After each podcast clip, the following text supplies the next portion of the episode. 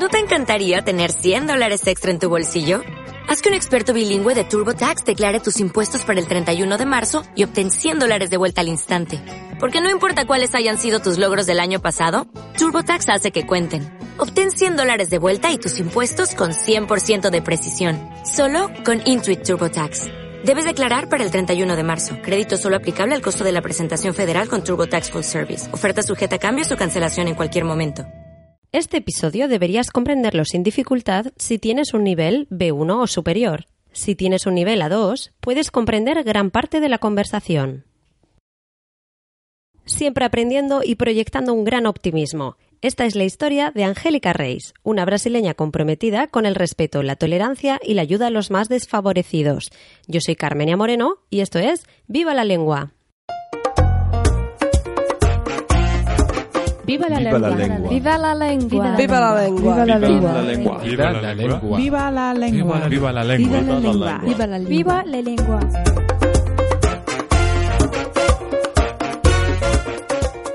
Pues aquí estoy con una persona súper fantástica que me encanta y que le encanta viajar. Sí, Por eso está aquí, yo creo. Y le encanta comer también. y sobre todo le encanta escuchar historias. Sí, Bueno, pues aquí estás hoy para contarnos tu historia. vale.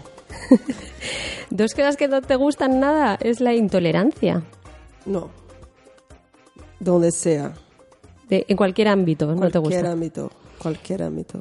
Y los gatos. Los gatos. Me encantan los animales, pero los gatos mm, no tengo un buen rollo. Nos van a salir trolls de internet porque, porque hay muchos fans de los gatos en Sí, internet. No, no, no pasa nada. Si tengo amigos que tienen gatos, ya está. no- es que yo no quiero tener un gato, por ejemplo. Un perro, sí, pero un gato, no sé, es una cosa de niña, creo. Bueno, a mí tampoco, no te creas que sea, que sea yo muy fan. Bueno, eh, estoy aquí con Angélica Reis. Sí, está correcto. Vale, muy bien, Angélica, cuéntanos un poquito de dónde eres. Soy de Brasil, eh, de São Paulo, que es una ciudad muy grande con 25 millones de personas. Y es una 25 millones, es casi como España. 25 millones es muy grande, con muchas oportunidades, con mucha gente y ha vivido ahí por mucho tiempo. Y mi familia vive ahí también. Vivió con ¿viven mi- allí Sí, todavía? Vivía con mi madre, con mi hermano, mis abuelos. Y pues ahora estoy aquí en Alicante, que es muy pequeña, si comparamos con São Paulo.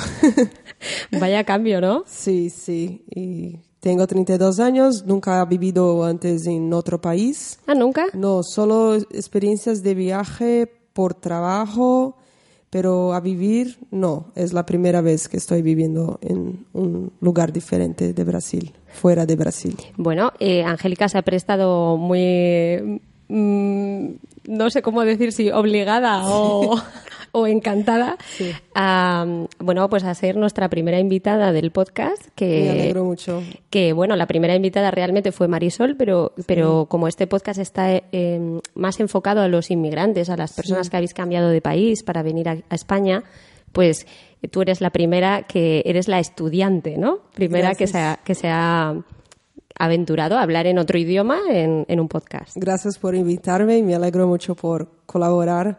Y a ver, estoy lista para cualquier pregunta. Bueno, tampoco, tampoco va a ser tan difícil esto. ¿eh? Bueno, eh, lo que me encanta de Angélica es la alegría que tiene siempre, la, el buen rollo que transmites, ¿no? Sí. Y, y me gustaría saber de dónde viene esto. ¿De, de la samba o de, de dónde viene? Ah, no, no sé sambar. Pues soy brasileña, pero no sé sambar. Yo creo que es, eh, la vida es única y todos nosotros estamos aquí, vivimos por una razón y todos podemos aprender con todos los días con las personas que cruzamos por la vida. Eh, la vida es muy bonita y somos muy inteligentes para aprender cualquier cosa, absolutamente todo. Si hoy quiero ser profesora, voy a estudiar y ser profesora. Si quiero ser DJ, puedo estudiar y aprender a ser DJ y así con cualquier cosa. Y yo creo que todos nosotros tenemos una historia interesante, una, un trayecto de vida que, que es interesante conocer. Y eso es que me gusta, conocer lo que la gente ha pasado, conocer lo que viven, conocer lo que les gusta o no. Y a mí eso es muy interesante. Y la alegría que tengo es que es una cosa que me alegra. Siempre estoy, estoy contenta por aprender. Y sí, yo- porque se te ve, ¿eh? que tienes Sí. ahí una actitud muy positiva ante, Sí. ante la vida, muy abierta y siempre, siempre estás interesada y, y haces muchas preguntas, que eso es muy bueno, Sí, preguntarse. soy ¿no? curiosa. Sí, eso está genial. Y claro, eh, y eso es, a mí es, me encanta vivir. Y claro, tengo, tengo días que no son muy buenos, que estoy fatal, pero siempre me acuerdo de que todos los sueños que tengo, soy la única persona que pueden, que puede hacer eh, Hacerlos rea- hacerlos realidad. reales. Sí, entonces los pasan, no pasa nada. Muy bien. Eh, bueno, eh, además tú estás, eh, has trabajado hasta recientemente, hasta hace poco, hasta Sí. ayer o antes de ayer, en un proyecto muy interesante, ¿no? Que, que es también la búsqueda de, de la felicidad de otras personas. Sí. Cuéntanos un poquito del trabajo que has, que has hecho en esta ONG. Claro, estoy aquí en Alicante hace desde, desde cuatro meses. Y cuando llegué, una cosa que tenía en mente, eh, empezar a trabajar. Necesitaba empezar a trabajar para eh, lo que estaba aprendiendo en, en clase, me gustaría de poner en práctica diariamente. Y trabajar es una manera que encontré para, para mejorar el idioma, la pronunciación, eh, escribir también. Y tuve la oportunidad, intenté buscar trabajo y la primera oportunidad que tuve fue en una ONG que ayuda a los refugiados, pero refugiado es una persona como tú, como yo, pero no eligen salir de sus casas, son obligados a huir, no porque quieren, pero eh, por los Por las conflictos circunstancias, bélicos, ¿no? Claro, Sí. los conflictos bélicos, los desastres naturales también. Y muchas veces esa gente se queda sola, sin familia, sin amigos, sin nada y sin nadie. Y las ONGs ayudan un poco a esa gente a encontrar una solución de cómo empezar una nueva vida con salud, con conocimiento, educación y sobre todo el tema que me encantaba más en este trabajo era los niños con desnutrición severa. No soy madre y creo que no voy a ser, es una elección que tengo de vida. No es que no me gustan los niños. Yo, No, pero es tu elección. Sí, es está. mi elección. Pero es una cosa que me toca mucho, que, que me, me queda muy eh, emocionada.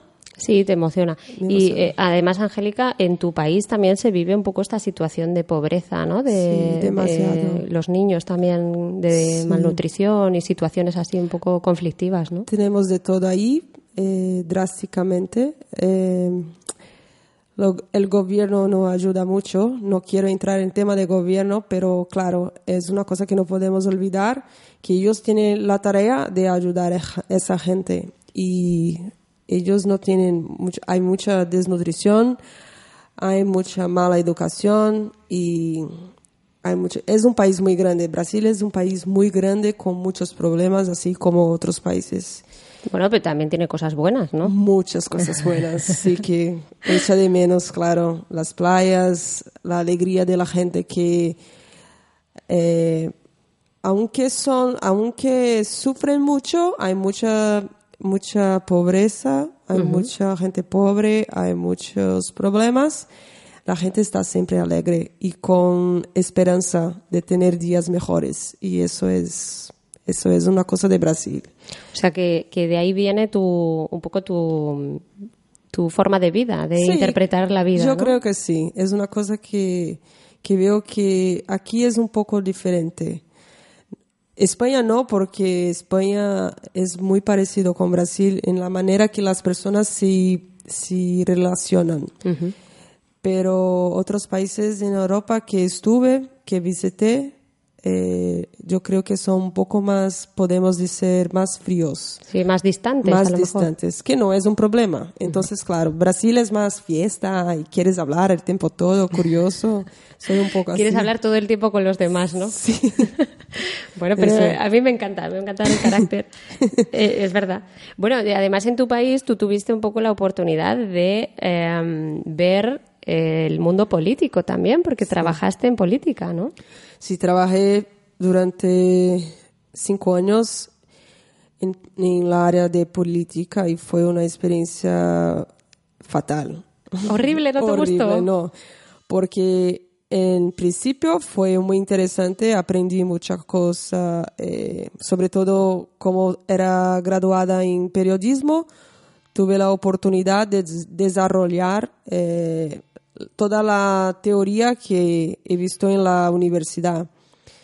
Pero al pasar del tiempo, eh, noté que no era una cosa que, que me gustaba, porque había muchas cosas malas y no me gustaba. No podría continuar con ellos. Te has acercado a problemáticas mm, sociales de- desde dos diferentes puntos, ¿no? Por un lado, desde el punto de la política y viste que no, que, que no te que no, que no solucionaban los problemas, ¿no? Sí. Entonces has visto que la, que la ONG, que es el, digamos la otra solución, eh, puede ayudar más a las a- en estas situaciones de, de riesgo y de y de pues, refugiados y todo esto. ¿Piensas que se toman más en serio estos problemas? Claro, claro, porque aviso los dos lados. Eh, y yo creo que no es el gobierno o una ONG que tienes que hacer los cambios. Es cada uno de nosotros. Tenemos que hacer alguna cosa para cambiar. Porque si no estamos juntos, nada va a cambiar. No es el gobierno solo, no es una ONG, no es un, un grupo de persona- eh, personas. Son todos nosotros que tenemos que entender. Tenemos que entender que eh, somos nosotros juntos que podemos hacer el cambio, cada uno de nosotros. El poco que hacemos ya está. ¿Entiendes? Si todos hiciéramos un poco, podemos cambiar muchas cosas. Ayudar niños, ayudar a otras personas que a veces son personas con dinero, con buena educación, pero necesitan cariño, eh, necesitan de amor, necesitan de atención, necesitan aprender alguna cosa, ¿entiendes? Entonces es muy mayor do que ¿Es mejor o es, es mejor o es mayor? es mayor. Es mayor La el- situación es mayor do que necesitamos hacer. Entonces fue para ti una desilusión trabajar en política. Sí, totalmente, porque los valores eran diferentes lo que yo tengo como persona. Entonces decidí cambiar. Era graduada en periodismo y decidí empezar una nueva carrera. Y, y luego empezaste a trabajar, en, o sea, a estudiar marketing, ¿no? Marketing, sí, es bueno, está relacionado, ¿eh? Que es Total. ciencias de la información. claro, comunicación. Y empecé a estudiar marketing y cambié totalmente el tipo de trabajo. Empecé a hacer divulgación, que es, es publicidad de una empresa en las calles, entregando folletos a las personas. Ah, sí. Sí. Y pasé dos meses haciendo ese freela, es, llamamos de freela, freelancer, un trabajo freelancer, sin, sin nómina, sin sueldo fijo, es un, un trabajo temporal. Pero yo hacía, eh, yo utilizaba eh, Excel para crear, eh, re- no sé la palabra, relatorios, pero yo Como informes. Mm, Hacías informes. Muy bien, los informes de que cuántas personas ha- hablaba y tal. Y bueno, el director de la empresa eh, pensó, esa chica eh, tiene buen, buenas ideas, solo tiene que hacer la divulgación, la promoción, está creando hojas Sí, está haciendo algo más, ¿no? algo más. Entonces me invitó a ingresar en la empresa como asistente de marketing. Ah, Sí, mira. quedé ahí un año, después eh, pasé a ser la coordinadora de marketing y después yo... ¿Cómo es- subiste, no? Sí, De después nivel. la gerente de marketing. Gerente, pasas a Sí, gerente. y después gerente. Después de tres años me invitó a participar de una feria, feria en China, la ma- mayor feria en China de importación y exportación. Entonces, mira, la trayectoria que... Es solo por hacer un Excel, ¿no? Sí, por un Excel. Entonces, la actitud otra vez me ha abierto puertas.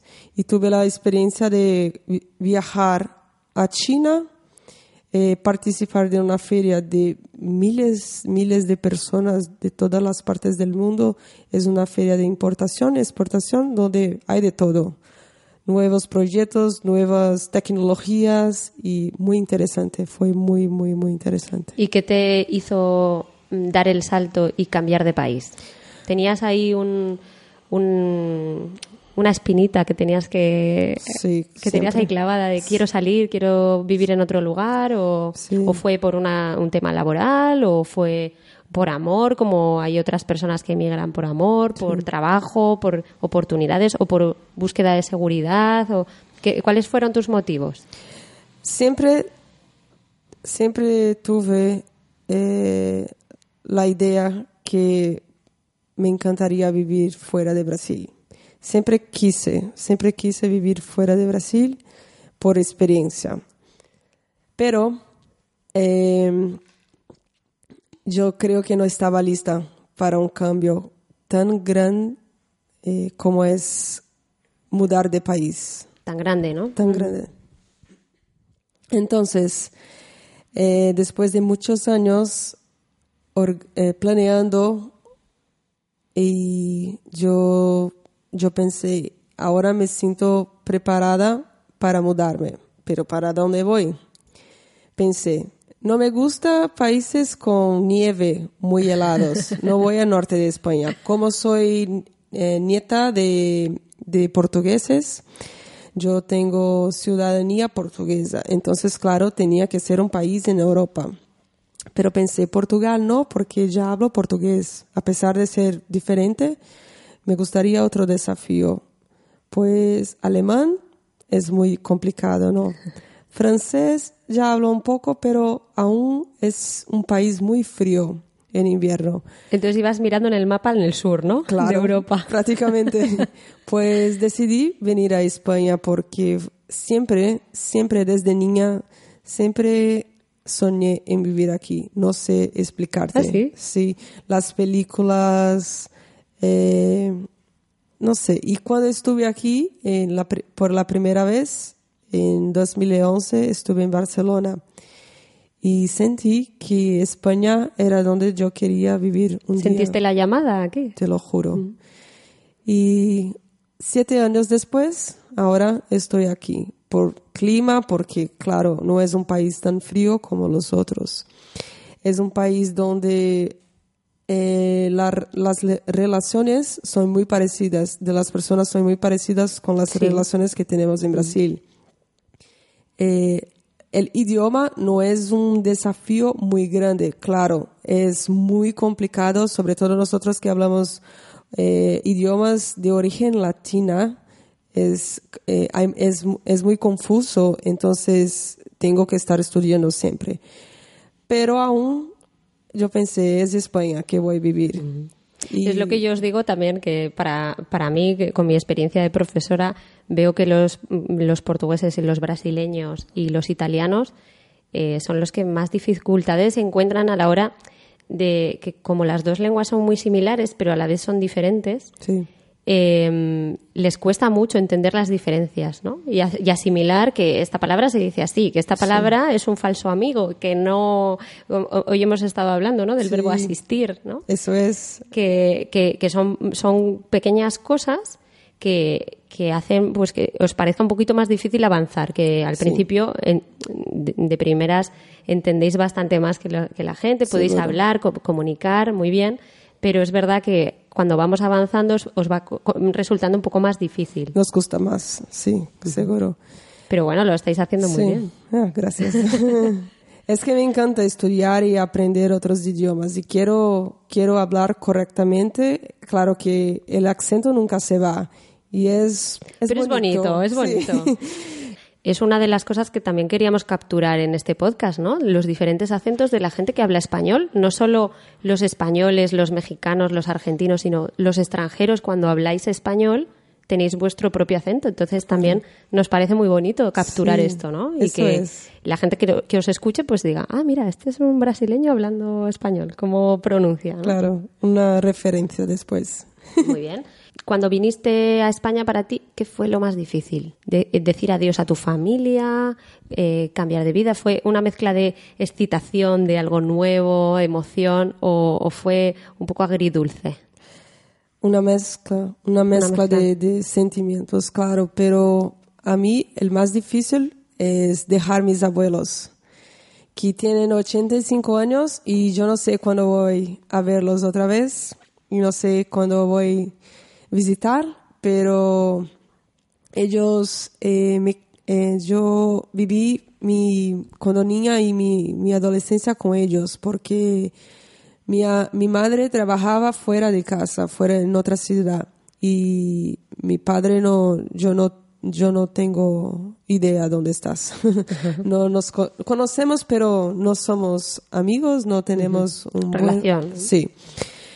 Y ellos me ayudaron en todo, aprender otro idioma que es inglés, eh, estudiar en un buen colegio, eh, toda la educación que tengo, el respeto, respecto a las otras personas, a las otras personas, eh, respetar las diferencias y, o sea, todo que he aprendido en la vida es por ellos. Entonces no sé cuándo voy a visitarlos y es muy triste, pero en la vida tenemos que hacer elecciones y la elección que, que hice es para tener una mejor calidad de vida, para aprender otras cosas, para vivir mejor y creo que con eso puedo alegrarlos también, eh, puedo dar alegría a ellos. Bueno, además hoy en día con las redes sociales, bueno, las redes sociales no creo que tus, No, ellos abuelos no, no, ellos pero, no. pero bueno, con, con internet que podéis Sí. hablar más, ¿no? Claro, Se claro. puede- Pero es diferente. Necesito sentir, tocarlos. Pero no pasa nada. Bueno, en un- eh, Sí. que vengan a visitarte. Sí, eh, creo que en 2019 me voy a Brasil visitarlos. Sí, el año que viene. Sí. Muy bien. Bueno, pues eh, yo creo que con, un- con así un poquito hemos, hemos podido saber un poquito de tu vida, de tu trayectoria, ¿no? ¿Qué, qué planes tienes para el futuro? Eh, ¿Estar aquí en España definitivamente? Sí, sí, sí. Creo que en los próximos tres años me voy a, tres o cuatro años, quiero quedar aquí en España, hacer una nueva, un nuevo curso en, en la universidad. ¿Qué quieres estudiar ahora? Eh, tecnología de la información. ¿Tecnología? Sí, sí. Uh. Quiero aprender a estudiar aquí y además estoy siempre preparada a hacer otros viajes, quizá mudar otra vez de país. Ah, mira. Sí. Cuando ya eh, domines súper bien el español, Sí, te irás claro. a otro país, eh, Cuatro aprenderás años, alemán favor. o algo. Sí. En cuatro años te- tengo que Bueno, dominar. buscando retos nuevos, ¿no? Siempre, siempre. Muy bien. Eso pues sí. muchas gracias, Angélica, por, por acceder a, a que te grabemos. Gracias a ti. Muchísimas gracias. Y nada, que mucha suerte. Nos seguimos viendo. Gracias, enhorabuena por el proyecto y deseo buena suerte a todos. Muchas gracias. Para comprobar el nivel que tienes en tu destreza de comprensión oral, te proponemos que respondas a las siguientes preguntas. ¿Qué animal no le gusta? ¿Dónde vive su familia ahora? ¿Cuál ha sido su primer trabajo en España? ¿Qué era lo que le encantaba especialmente de su trabajo en la ONG? ¿Qué hizo en su trabajo que provocó que su jefe le ofreciera un trabajo mejor? ¿Cuánto tiempo estuvo de asistente de marketing? ¿Dónde viajó por su trabajo? ¿Y qué ciudad visitó primero en España? Esperamos que te diviertas buscando las respuestas. Como podrás notar, las dos hablamos con diferentes acentos. Angélica habla con acento brasileño. Yo uso el español de España, concretamente el de Madrid. Este es un podcast creado por la Escuela de Español Viva la Lengua en Alicante, España. Para más información sobre nosotros y nuestros cursos, entra en la web www.vivalalengua.com. Puedes contactar con nosotros a través de Instagram con arroba viva la lengua o Facebook. Estamos en la plaza del Ayuntamiento número 2 en Alicante, España. Y puedes contactarnos también a través del email hola arroba vivalalengua.com.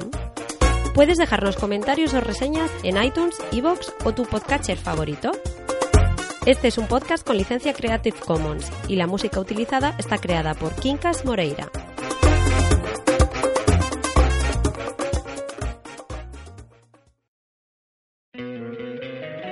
Encantaría tener 100 dólares extra en tu bolsillo? Haz que un experto bilingüe de TurboTax declare tus impuestos para el 31 de marzo y obtén 100 dólares de vuelta al instante. Porque no importa cuáles hayan sido tus logros del año pasado, TurboTax hace que cuenten. Obtén 100 dólares de vuelta y tus impuestos con 100% de precisión. Solo con Intuit TurboTax. Debes declarar para el 31 de marzo. Crédito solo aplicable al costo de la presentación federal con TurboTax Full Service. Oferta sujeta a cambios o cancelación en cualquier momento.